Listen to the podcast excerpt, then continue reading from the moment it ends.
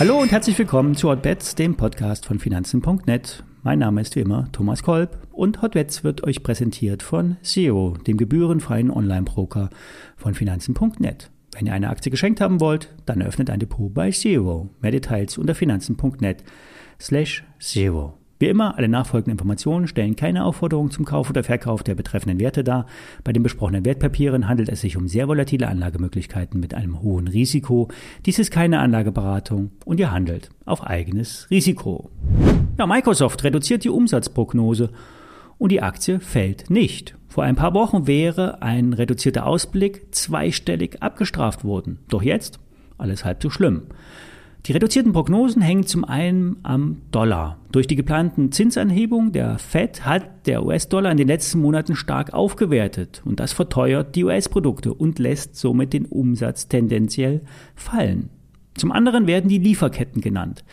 Wenn man könnte, könnte man mehr absetzen. Das ist jetzt nicht explizit ein Microsoft-Phänomen, sondern ist eher generell auf die Wirtschaft anzuwenden. Die Nachfrage ist hoch, trotz oder wegen der Inflation. Die Industrie und die Privathaushalte fragen weiter Güter und Dienstleistungen nach.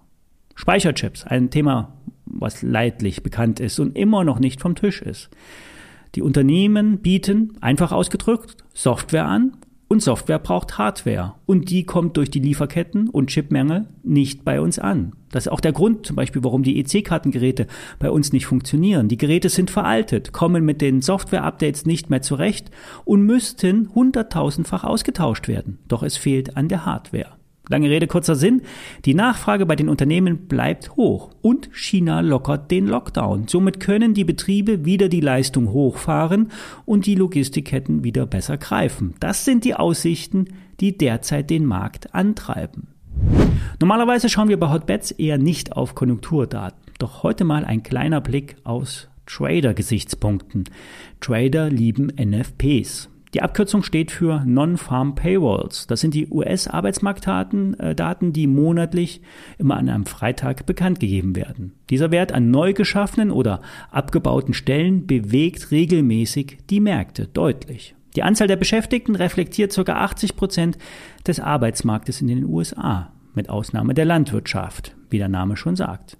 Jetzt kann man nicht sagen, mehr geschaffene Stellen sind gut, weniger Stellen sind schlecht. Es geht darum, was der Markt daraus macht.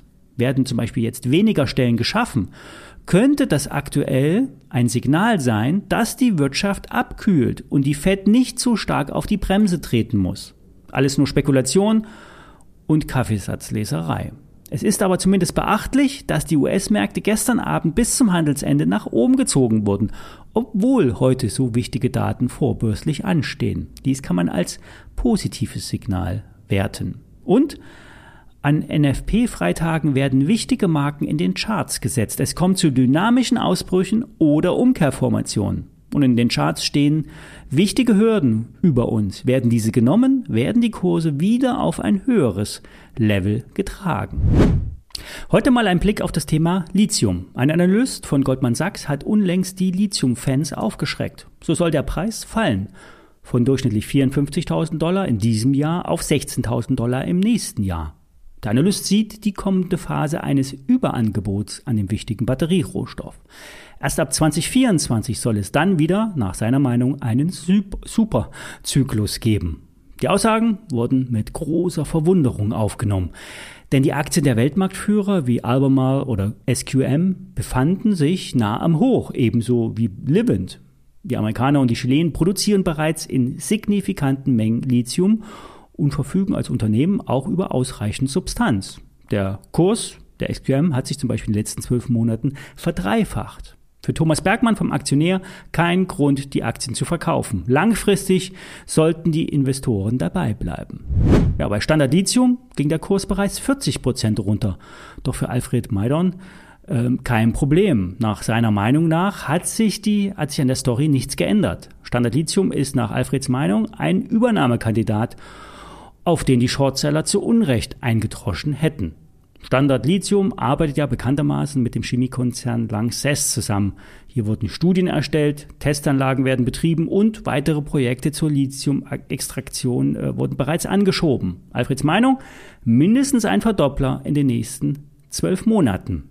Ein eher unbekannter Wert ist AMG, ein Unternehmen, das sich auf Spezialmetalle konzentriert. Das niederländische Unternehmen extrahiert und veredelt unter anderem Titan und Vanadium. AMG ist weiterhin im Bereich des Metallrecyclings tätig und will Lithium als Nebenprodukt anderer Spezialmetalle in Zukunft extrahieren. Dazu wurde im Mai diesen Jahres der Grundstein für ein Werk in Sachsen-Anhalt gelegt. In dem Chemie-Dreieck Bitterfeld-Wolfen sollen Anlagen zur Produktion von bis zu 100.000 Tonnen Lithiumsalzen erbaut werden. Produktionsstart für das erste von fünf Modulen soll im nächsten Jahr sein.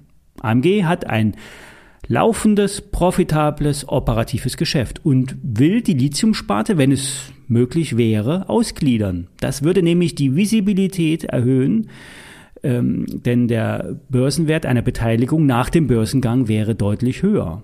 Ja, wegen der aktuellen Marktlage wurde der IPO bisher vertagt, aber Kreisen zufolge ist er nicht vom Tisch. Für das Anlegermagazin Börse Online hat die Aktie der Holländer das Potenzial, auf bis zu 50 Euro anzusteigen. Der Börsenwert beträgt rund 1,1 Milliarden Euro, KGV unter 7 und eine Dividende gibt es auch noch. Also eher ein seriöses Unternehmen. Die vielen anderen Unternehmen, die Lithium im Namen haben, haben meist nur Projekte am Laufen, stehen in Verhandlungen mit potenziellen Abnehmern und brauchen Geld euer Geld. Versteht mich nicht falsch, jeder kann investieren in was er will. Aber gerade im Rohstoffsektor sind viele Unternehmenspromoter unterwegs, die viel versprechen und wenig halten. Jetzt wünsche ich euch ein schönes Pfingstwochenende und wir hören uns am Dienstag wieder. Bis dahin.